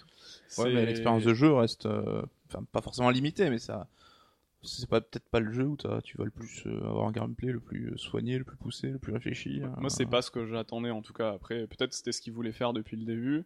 Moi, j'ai vraiment l'impression que le jeu est quand même stigmatisé par le fait qu'ils aient voulu forcer un gameplay dedans, alors peut-être qu'il devait pas y en avoir, pas celui-là. Tu vois, j'ai vraiment l'impression qu'ils ont ils ont sucé le gameplay d'Outzer euh, à la va-vite parce qu'ils avaient pas de gameplay en fait. Je, c'est peut-être pas vrai ce que je dis. Outzer, c'est un jeu mobile par fibre tigre qui est très très euh, très narratif. Ouais, ouais. Et Outzer, Extrêmement très, narratif très- et- ouais, extrêmement narratif. Et en plus, je trouve qu'ils ont mal compris euh, là où Outzer c'était brillant. C'est qu'Outzer, c'était stress... ce qui ça stressait, c'était les compromis Ludo, c'est pour toi. entre les. Des compromis. c'est stressant.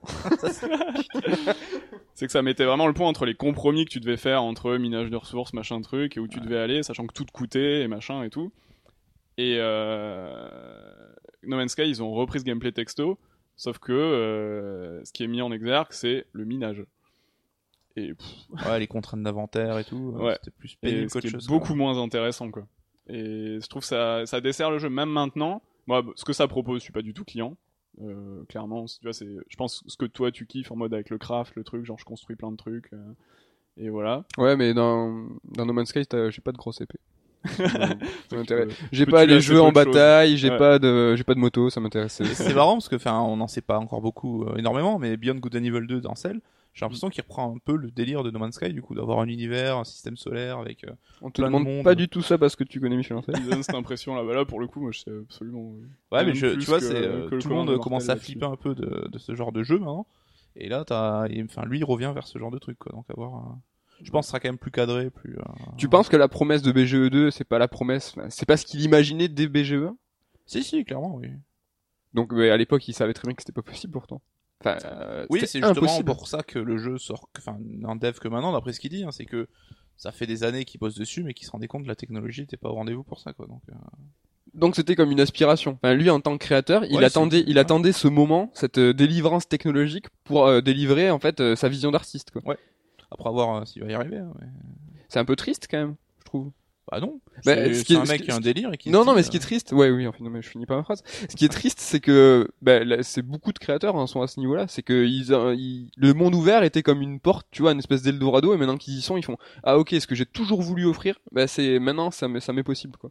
Et euh, on arrive à une espèce de convergence euh, bah, du jeu vidéo global, quoi. C'est, c'est, vrai que le monde ouvert aujourd'hui pas se sy- systématise, mais pff, on dit ça depuis une génération en même temps. hein. Ouais, mais euh, comme on vient de dire, c'est qu'il faut que ça serve le propos, tu vois. Si ça appuie le jeu et que ça le rend meilleur, c'est cool. Si c'est juste pour faire euh, dire regardez, j'ai un monde ouvert, je suis. C'est compliqué de justifier le propos. Regarde Steep, le jeu de, de sport de glisse d'hiver d'Ubisoft. Bah, comment tu peux dire que ça justifie le propos? Ah. C'est cool, c'est juste cool d'être. euh, Ouais, mais c'est cool. Enfin, j'ai pas fait le jeu, hein, donc euh, je peux pas le juger. Mais est-ce que ça aurait pas été mieux d'avoir un jeu avec genre 50 pistes et les 50 auraient été chiadés bien comme il faut, avec euh, je sais pas moi, le, le l'ensoleillement qui va bien, euh, la piste travaille en tant que telle, plutôt que de te dire t'es sur une montagne. Mais c'est plus la même-. Sauf que c'est plus la même proposition. Là, là, c'est le délire de, de passer euh, du snow en ski au parapente, d'être libre dans, dans ces montagnes. Ouais, mais le délire euh, du fond, ça reste quand même de faire du ski, tu vois, et de kiffer. C'est ça la vraie question. est-ce que c'est un jeu de randonnée euh, de ski ou est-ce que c'est un jeu de, de, de Ouais, tu vois, toi descente qui es client, est-ce que Forza Horizon, le monde ouvert, le rend meilleur du coup? Forza Horizon, c'est la vie. C'est, excellent ce jeu. Moi, je, j'étais de l'école des jeux de, des jeux de baston, des jeux de, de voiture à la Gran Turismo, tout ça, et Forza, ça, ça a révolutionné le truc, quoi. Bah, du coup, là, par le monde ouvert. Donc Par là, le ça a du sens, quoi. Ben là, là, je, je saurais pas te répondre. Je sais pas si ça a finalement du sens. Moi, j'ai kiffé la proposition. J'ai adoré être libre. En fait, Forza, ce qui est cool, c'est justement ce cool, en fait. C'est qu'ils ont, ils ont mis des bonnes, une bande son incroyable. Ils te font conduire des voitures de rêve avec dans des, des- dans des décors sublimes.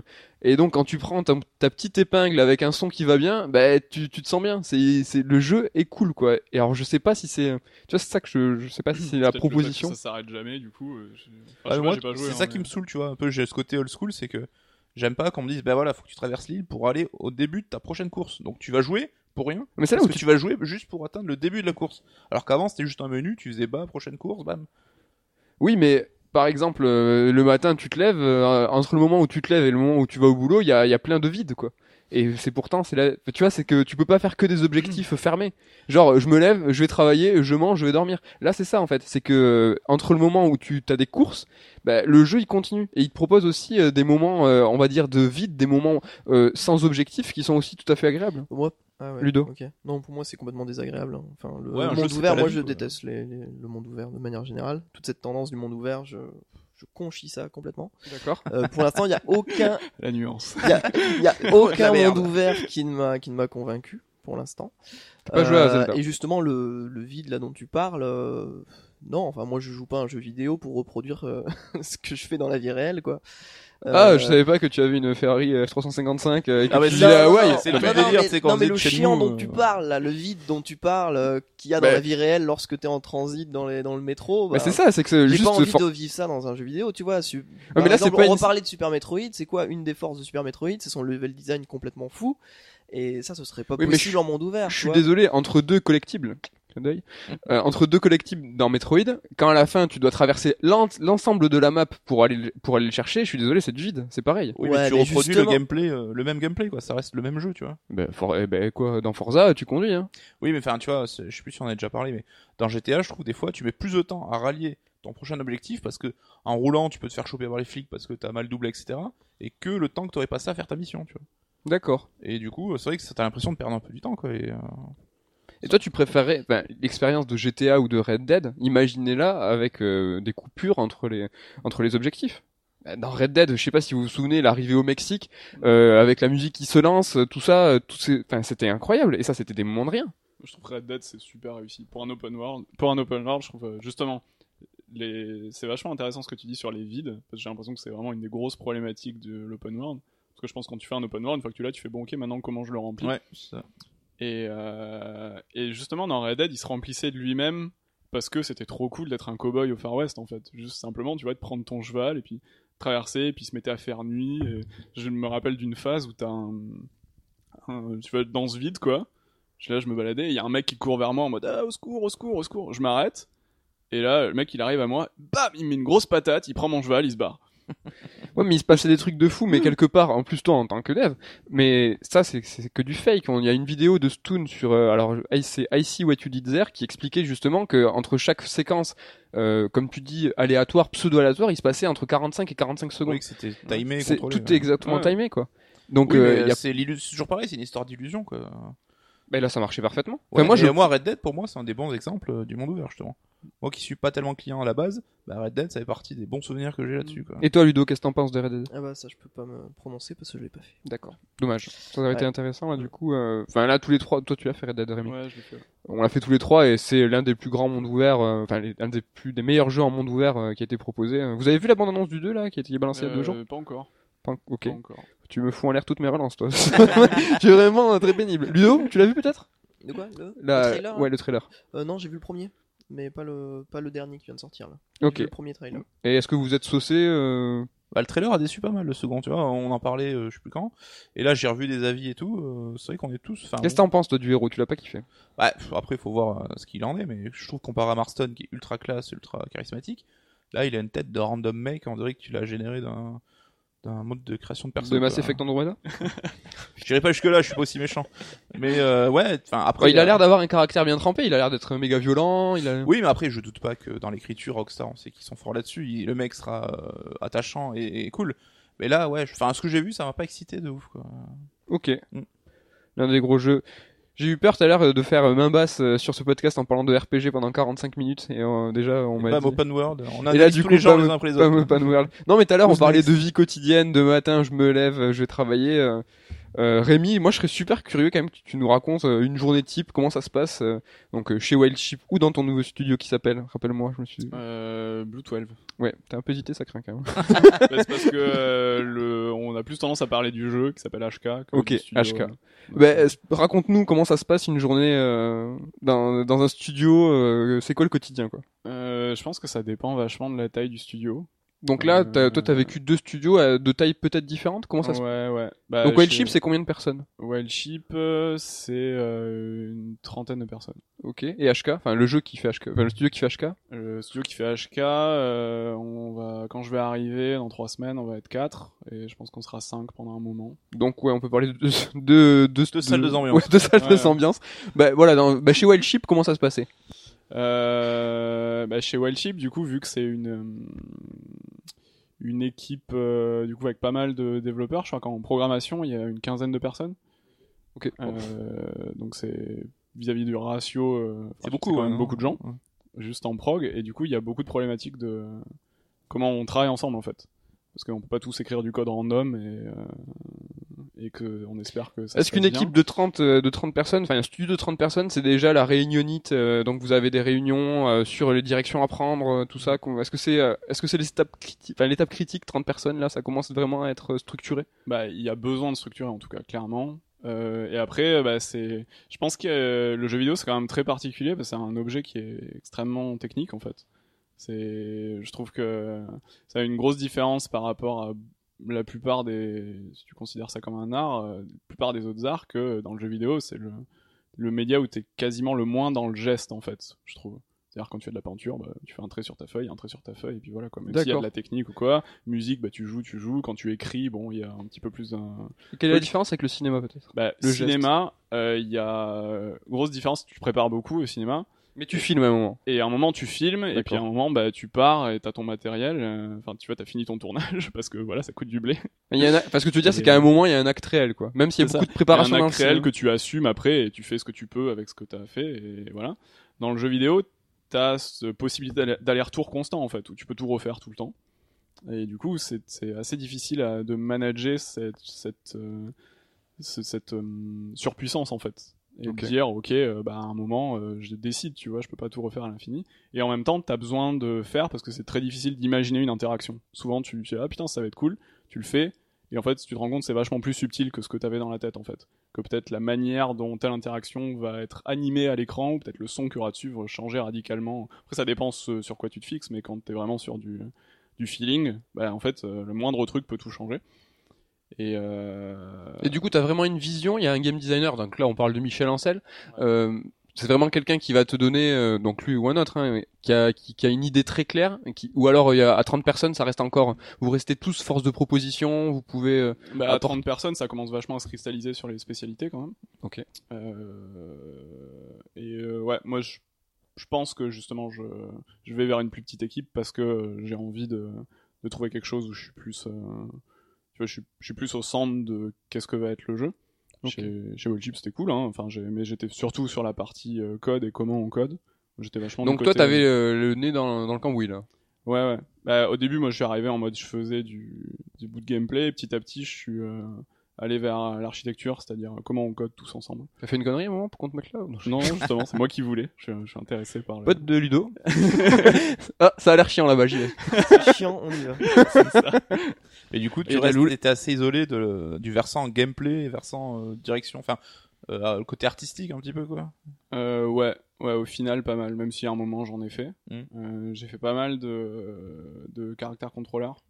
Une grosse partie de mon truc, c'était, euh, bah, c'est euh, genre quand t'appuies sur avant, euh, comment ton machin il bouge, comment il interagit avec les, les obstacles, comment il trempe pas comme un con dès que tu prends un mur, dès que tu prends une marche, comment il se fait pas éjecter par la physique, enfin vraiment tous les trucs relous. À un moment j'ai fait pas mal ça, et puis après je suis passé sur, ok, le, le moteur vraiment, comment on articule les systèmes entre eux et tout. Ok, donc du coup, la différence avec un studio à 5 personnes. Là, euh, tu peux mettre ton nez partout, euh, tu peux, demander, tu peux donner ton avis, c'est quelque chose qui te plaît plus? Ouais. Et Ouais. c'est réel, c'est comme ça que ça se passe? Est-ce que dans les 5 personnes, quoi, il y a un lead, il y a un game designer euh, qui va donner... euh, bah là, c'est euh, les deux mecs qui, en fait, c'est deux mecs qui ont bossé euh, sur leur fond perso pendant deux ans, je crois. Euh, Pôle emploi, tu veux ouais. dire. Pe- On est d'accord, on est d'accord, On a mais eu la même technique. Non, mais, non, mais c'est les deux ans, là, 24 mois, je sais pas pourquoi ça m'a parlé. c'est possible. ouais, oui, j'en suis Et, sûr. euh, et c'était deux graphistes en fait, un modélisateur et un mec euh, qui fait juste des lights en fait. Ok. Surprenant. Mais euh, et Des Donc, lights, euh, de, l'éclairage. de l'éclairage, ouais. Il bosse sur Unreal Engine. Euh, J'ai trop de vannes, là, sur le... Et du coup, ils ont pondu un proto où bah, ils ont fait euh, du jeu comme ils ont pu, parce que c'est pas des programmeurs l'un l'autre. Ok. Mais en tout cas, ils ont produit un proto interactif. Et du coup, ils ont été édités. Et maintenant, c'est cool. euh, Ils peuvent embaucher un peu. Et euh, C'est qui l'éditeur? euh, C'est, je sais pas si c'est annoncé, donc. euh, Ok, d'accord, pas de souci. Pas de souci.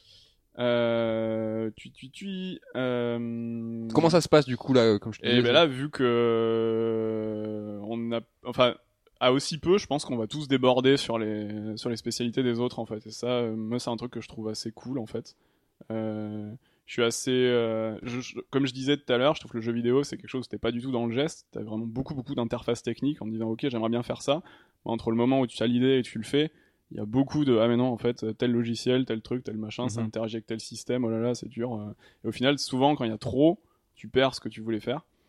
Et moi, je suis assez pour euh, trouver une manière d'enlever la friction, en fait. C'est-à-dire que quand tu as envie de faire un truc, il faut être, tu sois capable de le faire tout seul, parce que sinon, tu es obligé de l'exprimer.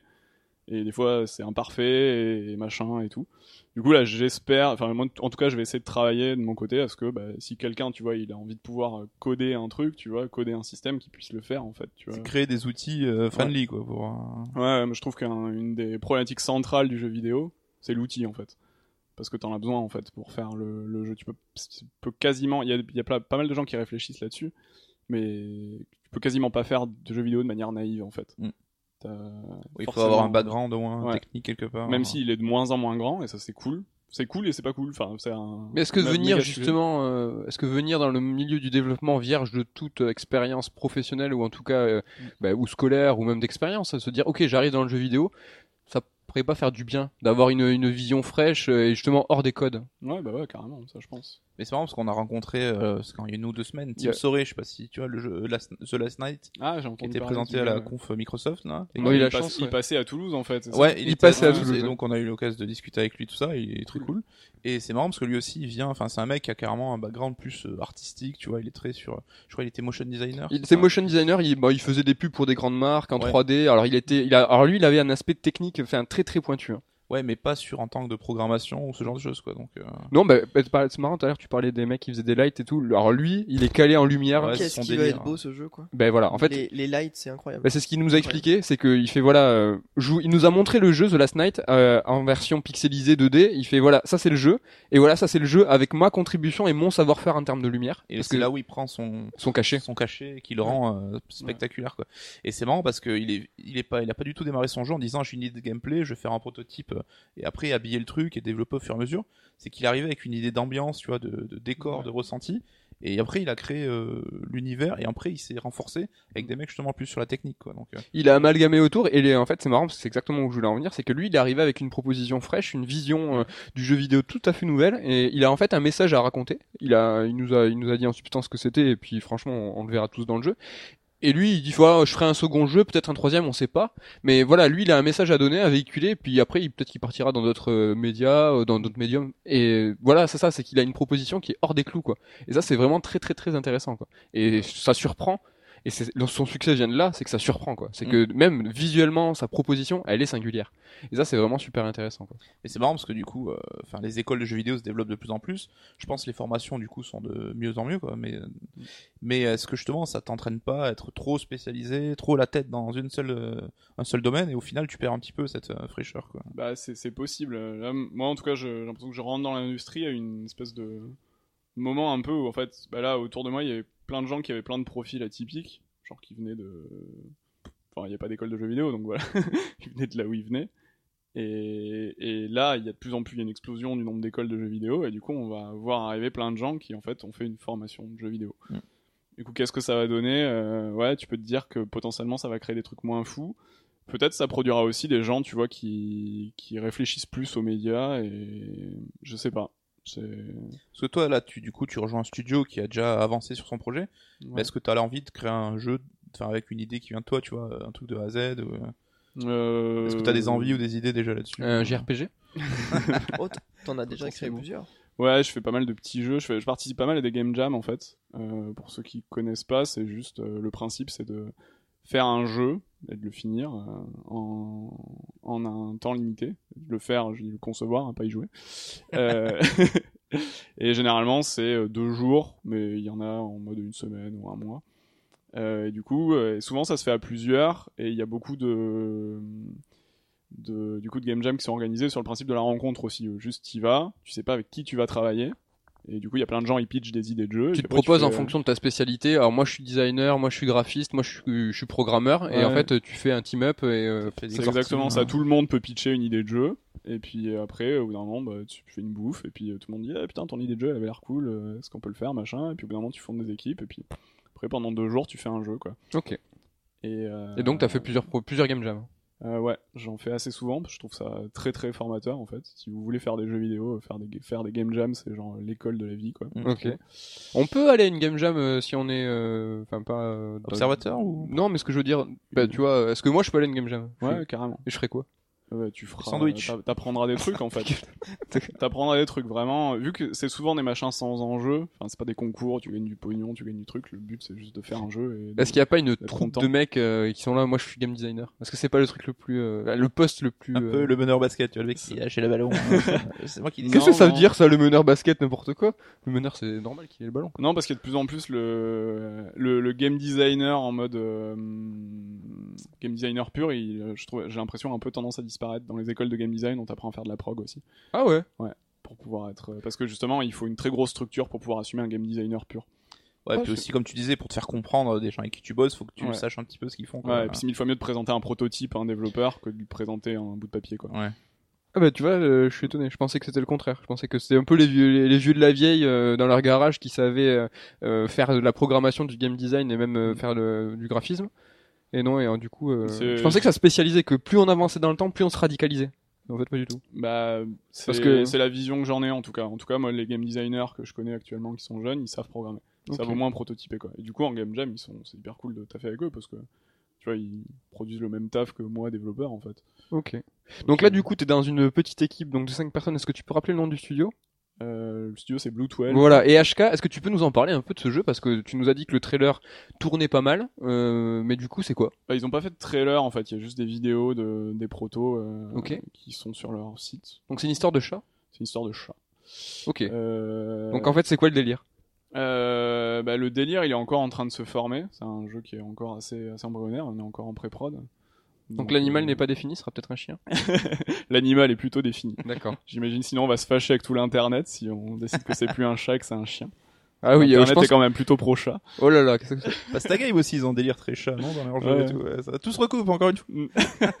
Putain, c'est ouais, en fait c'est un groupuscule quoi. Les mecs qui Mais veulent- genre, enfin, tout bêtement, en termes de gameplay, c'est quoi comme style de jeu hein? Euh, c'est une peut plus, pas en peux- parler. Je peux, peux pas. enfin, c'est pas que je peux pas en parler. Celui-là, je pense c'est. Qu'est-ce que tu peux nous dire sur le jeu?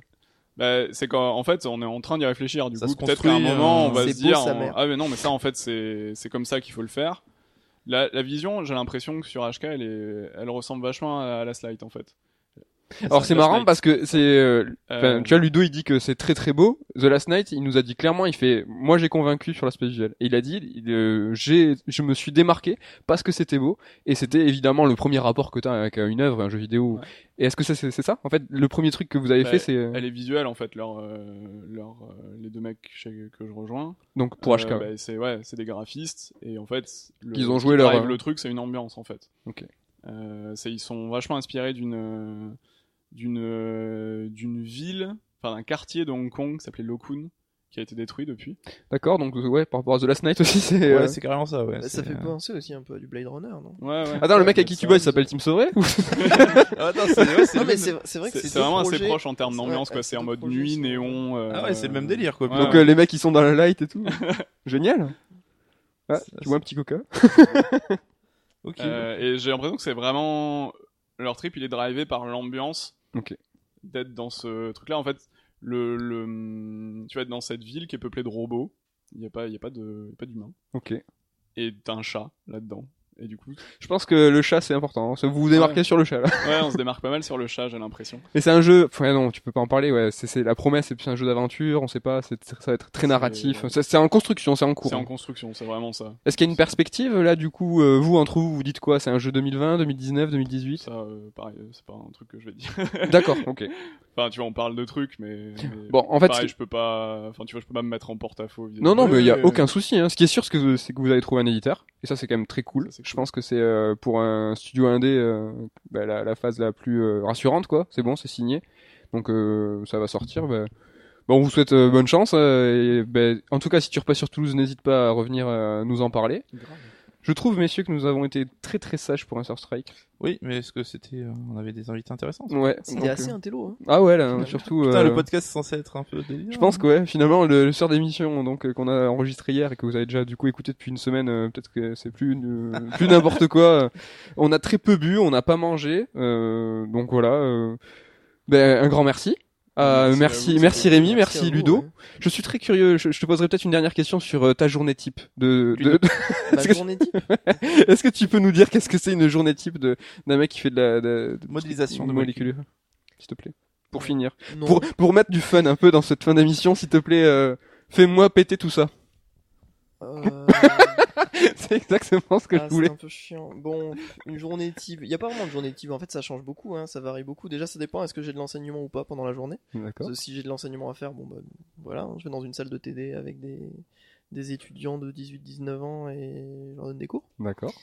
Euh, de temps en temps, il faut faire de, de la littérature, c'est-à-dire euh, lire la littérature, lire des articles scientifiques Mhm. pour euh, rester En anglais, au fait forcément. de- en anglais, bien sûr, Mhm. pour rester au fait de, de ce qui se passe dans ton domaine.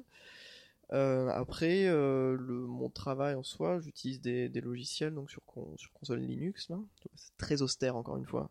Ça te, ça te plaît ça. Ça s'appelle comment ces logiciels?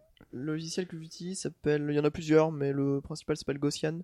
Putain, même le nom. faire des, euh, bah, c'est- lié à la- aux fonctions gaussiennes, hein, c'est tout. Et euh, Mais j'avais dit. euh, ce sont des calculs de, de mécanique quantique en fait sur des systèmes chimiques.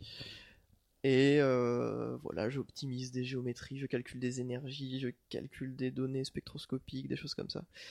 Et j'aide les gens qui font de la vraie chimie à la paillasse. D'accord. Voilà, donc ça va dans les deux sens. Des fois, on, on prévoit des trucs et eux, ils les vérifient. et Et on- comme ça, on leur fait gagner du temps. Et euh, des fois, c'est l'inverse. Eux, ils, ils ont une réaction ou quoi, ils savent pas vraiment ce qui se passe. Euh, ils nous demandent, bon, voilà, est-ce que vous pouvez modéliser le mécanisme de la réaction? Voilà, moi, mon, ma Mais- spécialité, c'est la réactivité C'est de systèmes euh, métalliques. ok. Bon bah écoutez, chers auditeurs, si euh, vous voulez nous envoyer un manuscrit, sachez que nous ne l'acceptons pas si vous n'avez pas ce niveau minimum d'études et ces capacités gaussiennes de je sais pas quoi. Euh, merci Ludo, merci Rémi, Merci à vous. coucou, Oui, ça va? Ça va bien. On recommence, on repart sur des questions? Mais merci à toi. Euh, merci à toi aussi. On vous laisse. Donc c'était Sir Strike, l'émission Striker de Sir d'émission, l'émission un peu tranquillou où on boit du coca et on a des invités très très cool. Et on vous souhaite à très bientôt. On vous souhaite à très On bientôt. vous souhaite très Ah, bientôt. on vous souhaite à très bientôt. C'est original. C'est pas mal, hein On Et essaye de euh, la garder pour. euh, Ouais, on essaiera d'être plus régulier sur les, les émissions, parce que c'est vrai qu'on a passé un petit... euh, L'été a été un peu compliqué, Bah l'été était chaud. et donc on essaiera d'être plus régulier, euh, alterner donc euh, sur l'émission et sur Strike. euh. Ouais, on essaiera. On vous souhaite une bonne journée, une bonne soirée et on vous dit à très bientôt.